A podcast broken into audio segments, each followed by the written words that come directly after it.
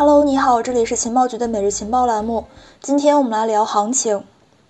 随着本周五比特币再破六万美元，截至十月二十号的十六点三十四分，价格为六万四千一百三十六点五美元，牛市继续已经成为了大部分人的共识。然而，因为行情的反复与外在因素的影响，投资者呢都会有这样的疑惑：牛市正处于什么样的阶段？怎样做才能够获得收益，并且留住收益呢？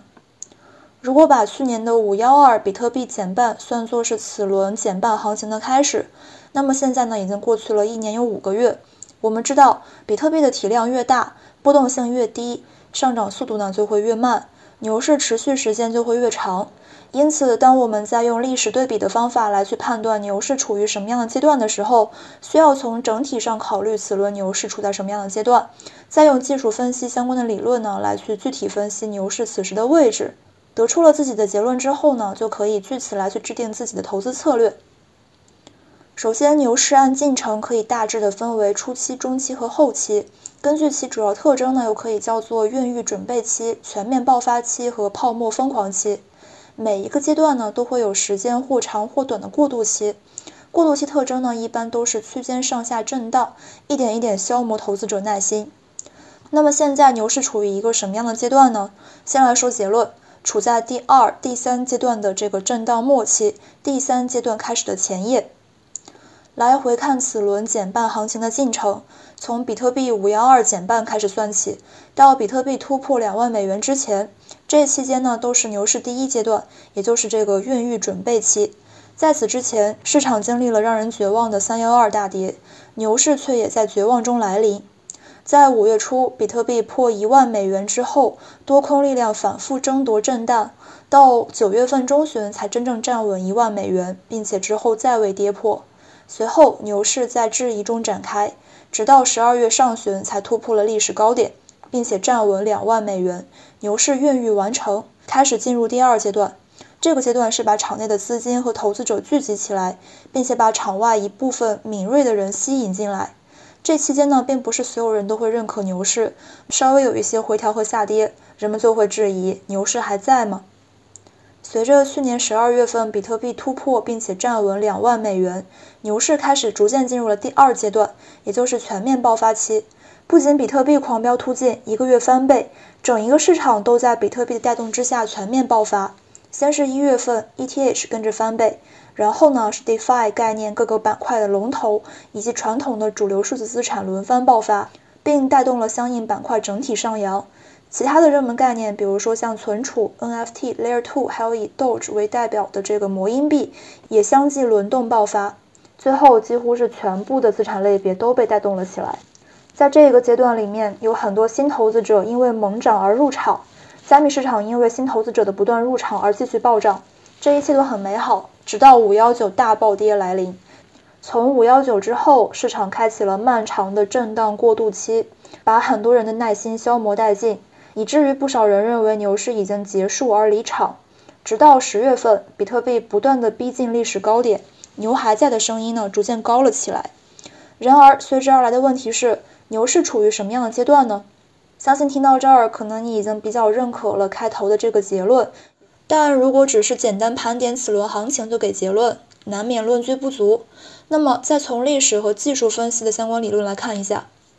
从比特币前两次减半行情来看，比特币每一次牛市的最后阶段呢，都会有一个加速上涨的行情，在 K 线图上形成一个尖顶，这很符合牛市第三阶段的特征——泡沫疯狂期，也符合牛市结束的逻辑。市场加速上冲，新资金难以支撑，耗尽了所有能量之后崩溃，牛市结束。但此轮减半行情中还没有出现加速上涨的尖顶形态，也就是说，第三阶段还没有开始，牛市还没有发育完整。五幺九大跌呢，更多是全面爆发之后的难以为继，以及外在因素的联合造成的回调。从技术分析的相关理论，比如说像波浪理论来看，以周 K 线为准来进行分析，五幺二减半到二零二零年八月中旬达到了一万两千美元为第一浪，二零二零年十月份下旬再破前高，到二零二一年四月份达历史高点六万四千多美元为第三浪主升浪，现在呢是第四浪调整浪，因为外在因素的影响。调整时间呢是比较长。以波浪形态的完整性，后面应该还会有一个第五浪主升浪。当然，很多时候波浪理论的使用呢，对于行情的看法并不统一。有的时候甲看是第一浪，乙看是第二浪，这个地方呢，仅仅只是一些个人看法。综合以上分析，我们可以看出牛市已经到了后期，而从比特币牛市的每一个时期的走势和持续时间可以看出，牛市越往后涨幅越大。但是持续的时间却相对越短。从牛市的进行时间条来看，目前的牛市呢，也许只剩下了不到半年的时间。但是这后百分之三十的时间所获得的收益呢，可能会占到整一个牛市的百分之六十以上。参考比特币前两次减半的牛市，所有牛市前期看起来非常大的涨幅，在牛市后期疯狂的飙升面前，都会成为一条直线。然而，同一个理论，不同的人学习之后，因为自身的认知和经历，甚至是预期的不同，面对同一个事物，都有可能会得出完全不同的结论。关键呢是要有自己的判断，哪怕判断是错的，只要是你的判断是有依据的就行。后续可以根据事情的发展和变化来去优化你的判断。从上面我们可以得出，牛市已经处于中后期。那么在此阶段，我们应该怎样做才能够不让机会溜走呢？最为重要的一点就是要建立符合自己的投资策略，并且根据实践来不断的优化。投资策略包括很多方面，是一个综合工程，包括标的的选择，还有资金配置、交易的手段选择，包括这个现货、合约、理财等等，还有常用的交易策略选择，比如说像定投、网格、左右侧交易等等。由于时间限制，我们在这儿说一下关于资金配置的一些问题。加密市场相对于传统市场来说还是比较年轻的，传统市场里面的一些成熟策略呢，我们都可以来借鉴。下面我们来介绍两个可用的策略。第一个叫做八零定律，这是一个预计投资风险承受能力的定律。在这个定律里，风险投资占比多少要看年龄大小。加密市场的发展依然处于早期，波动比较大，对应的风险也很大，因此呢，需要合理的投入资金。它的公式就是加密市场总投资数额比重等于八十减去你的年龄乘以百分之百。例如说，你今年三十岁，那么你投入到加密市场的总金额呢，可以占到你总资产的百分之五十左右。四十岁的话就是百分之四十，五十岁是百分之三十，以此类推。因为随年龄增长，人的这个抗风险能力是降低的，风险投资比例呢也需要逐步的去降低。第二个策略呢，叫做四三二幺法则。这个法则是投资者在长期的投资理财规划中总结出的定律，用于指导资金配比问题。具体到加密市场，可以这样来运用：百分之四十的资金用于稳妥投资，比如说像囤比特币、参加定期、还有活期理财获得收益等等；百分之三十的资金呢，用于保险投资，可以选择各概念板块的龙头区块链项目来投资。百分之二十的资金用于冒险投资，可以选择一些市值较小的数字资产，冒一些风险来去获得更高收益。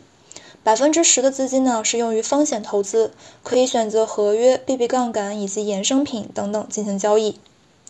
面对种类繁多、风险不一的项目，只有进行合理配置、科学投资，才能使这个投资的收益和风险达到一个平衡点。